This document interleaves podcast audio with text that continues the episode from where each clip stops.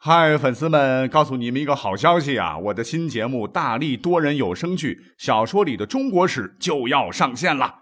想要了解新节目或者跟我互动聊天，赶快来加入 VIP 粉丝群。入群二维码就在本期节目的声音简介中。你也可以添加我的小号，拼音大历史加幺零幺 D A L I S H I 幺零幺，然后拉您入群。我在那儿等你。管他正史野史。这里只有大历史，大力讲的历史正在播出。欢迎收听本期节目哈。今天来讲点啥呢？来讲一期啊，跟颜色有关的历史节目。那大伙儿千万别觉得哈，这颜色有什么好讲的来哈？叭叭叭叭叭谈十几分钟啊！我告诉各位，里边内容相当丰富，相当玄妙哈，请听我慢慢道来。那我们现在都看过很多电影电视剧了哈，服装设计，说实话，甭管啥朝代啊，那设计的叫一个五光十色啊。你比如说，我们张艺谋导演的啊，跟历史沾点边的电影，什么英雄啊哈，里边就用到了绿色、黑色、红色，还有什么满城尽带黄金甲里头的黄袍、菊花、黄金圣斗士的金黄色啊等等。反正我觉得不好看哈，我个人审美原因吧。那么告诉各位哈。我们的古人呢，其实根本就不会这么穿衣服。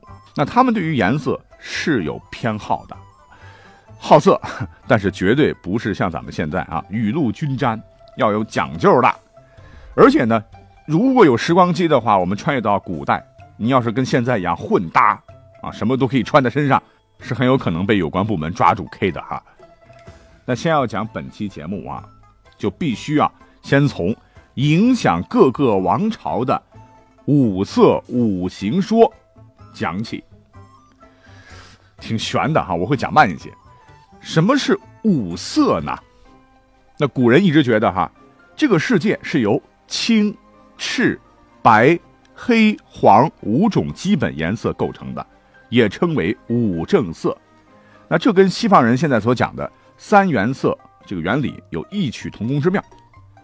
那五色五行说中的五色五行又是个什么东东呢？原来啊，他们认为这五色是起源于咱们国家的五行学说。古人认为，金木水火土这五种物质构成的世界万物啊，他们不但赋予了万物的属性，而且呢，也决定了万物的性质和关系。这是最早期的一种朴素的唯物主义观点。最早呢，这是由。商纣王的叔父叫箕子啊，向纣王陈述治国大道时提出的。当时呢，他讲了九条策略啊，史书称之为“洪范九畴”。其中第一条就是五行说。说到这儿，要补充两点知识啊。这个五行，咱们字典都是“行”这个音，但是有个别专家认为啊，要读作“行”。在这里要特别说明，不是我读错了哈，我是根据国家语委编的普通话标准发音。来定的这个音啊，就读五行啊。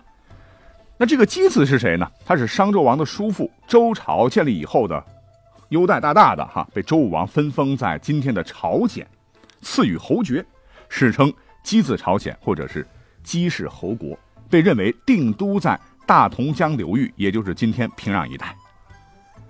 总之，这位老人家提出这个观点以后呢，咱们这些老祖先们就把世间呐万事万物。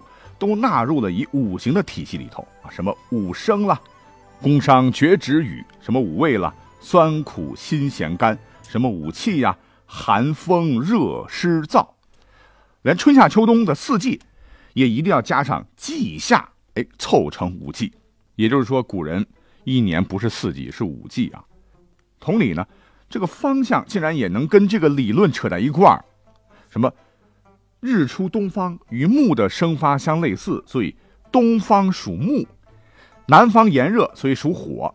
日落于西啊，与金清肃收敛的特征类似，西方就是金；北方呢寒冷，与水的特性类似，故属水。而中央象征承载受纳之力，所以称之为土。由此呢，与之对应的五种颜色也就孕育而生了：木色青。火色赤，土色黄，金色白，水色黑。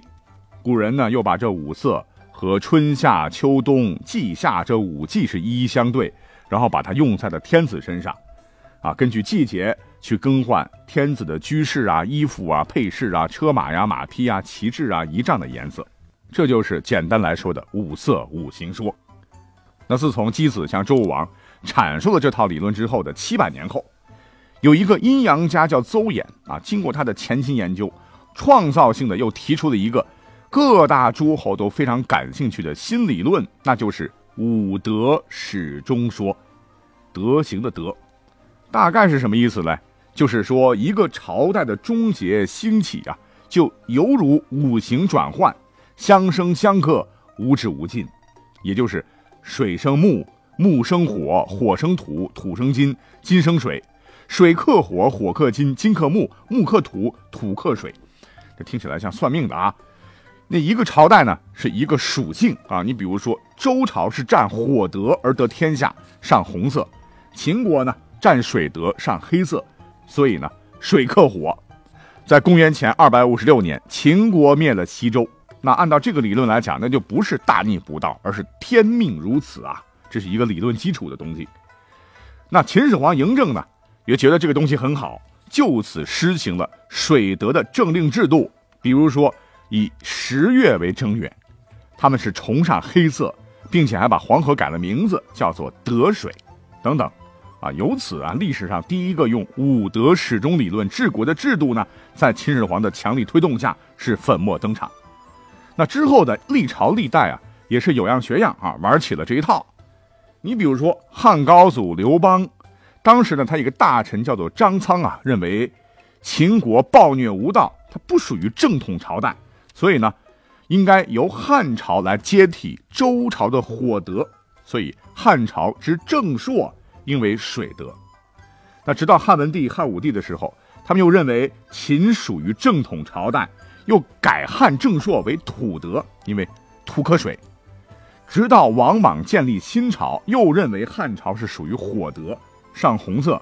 再等到后头东汉的光武帝光复汉室以后呢，又正式承认了这种说法，从此确立汉朝的正朔为火德，颜色是红的。那东汉和以后的史书就是采用了这种说法。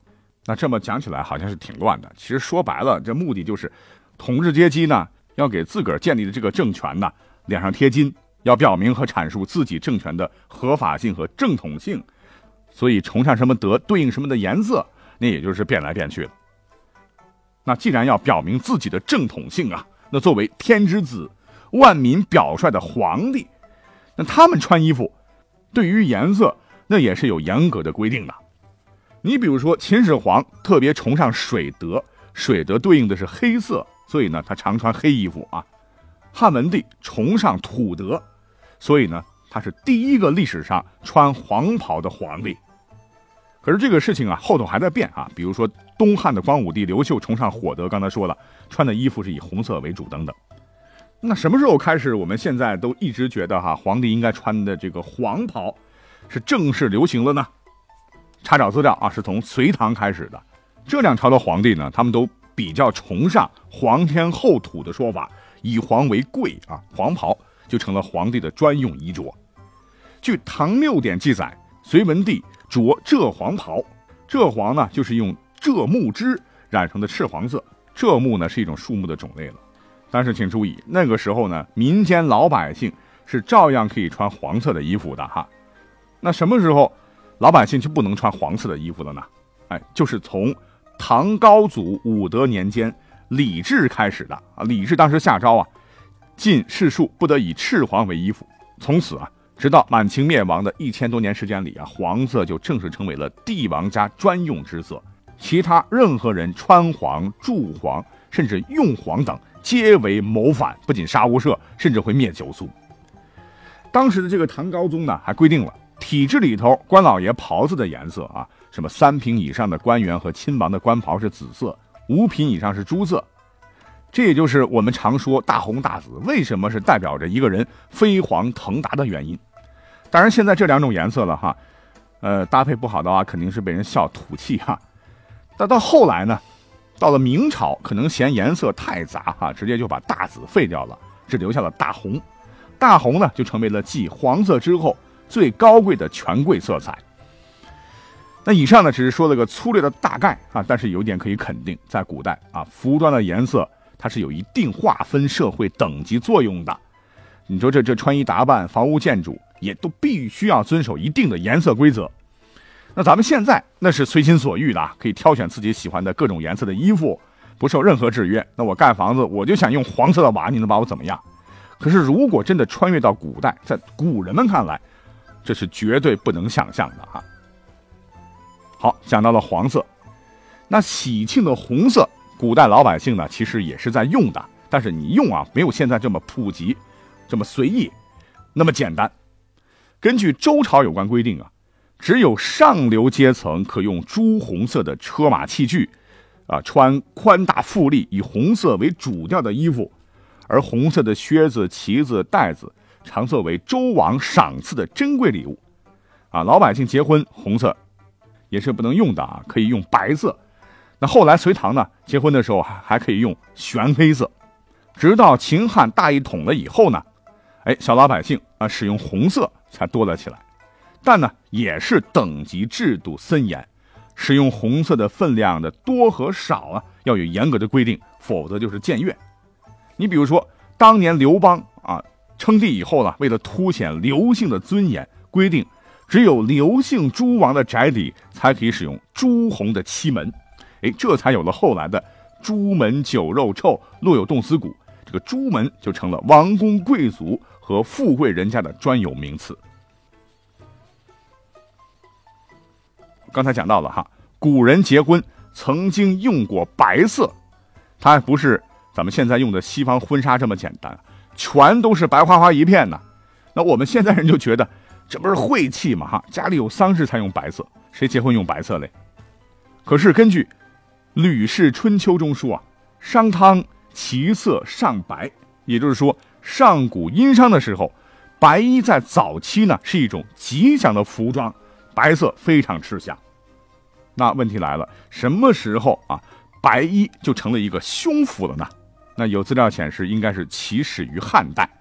在西汉编纂的儒家经典叫做《礼记·曲礼篇》中就有记载说：“为人子者，父母存，冠衣不纯素。”就是说，父母在，帽子呢不能有纯白色的饰物，更不能有纯白色的衣领。注意，这只是源于汉代，还不是社会共识。当时，那历史上啊，我们都知道有一个著名的枭雄啊，叫曹操啊，他就是打倒一切的繁文缛礼啊，就曾经主张裁肩帛为白洽。以义救服，这个恰就是古代人戴的一种丝帽便帽，白洽呢就是一种肩帛为底罩、不加染色的帽子。那他为了做表率呢，是平时就戴这种白色的帽子，甚至连参加宴会这种重要场合的时候都不脱下来啊。在当时呢，这个白恰还非常流行啊，是一种时尚。等到了魏晋南北朝的时候呢，白色还一度作为皇家颜色。根据《东宫旧事》称啊。太子纳妃有白纱、白绢衫，并紫结缨。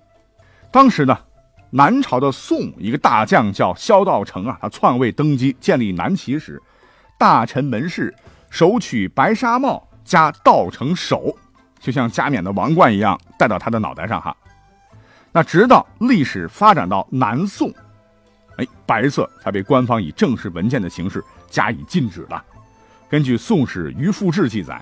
临民纯素，可赠有似胸服，于是禁服白衫。自后梁山只用为胸服矣。好，最后呢，我们再来重点讲讲绿色，因为直到现在啊，绿帽子呢，它成了一个带有贬义的代称啊啊！你比如说，我们最近宝宝啊，就遭遇这么不幸的事儿。可是我们经常在说这个绿帽子的时候，有没有想过，为什么绿帽子要代表那方面的意思呢？那告诉大家哈，一方面呢，是因为绿色在咱们传统颜色观中是作为一种见色，常常呢被作为见色看待，下贱的贱。那什么是见色呢？就是跟开头讲的哈，青赤白黑黄五正色衍生出的颜色。那正色的地位是很高的哈，渐色就不行了。那作为绿是由蓝和黄这两种正色调和而成的。肯定出身就不好啊！再加上春秋的时候呢，古人呢不知道怎么地啊，就不喜欢这个颜色。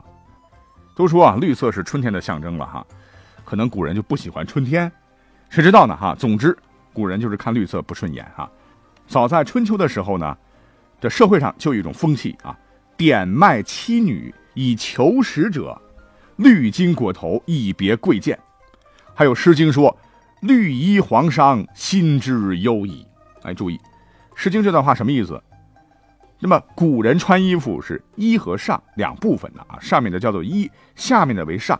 那搭配的时候呢，上面一定要是正色，下面一定是渐色啊。你你说这个绿色是渐色，如果你做了这个衣，而黄色呢做了裳，就是要上下异位，肯定是不行的啊。作者是借这个比喻来说明，正妻失位，贱妾上贱，就小妾竟然当主人了，所以心中忧矣。看来，要是真的追溯绿帽子，为啥是现在这个意思啊？还得从三千年前谈起啊。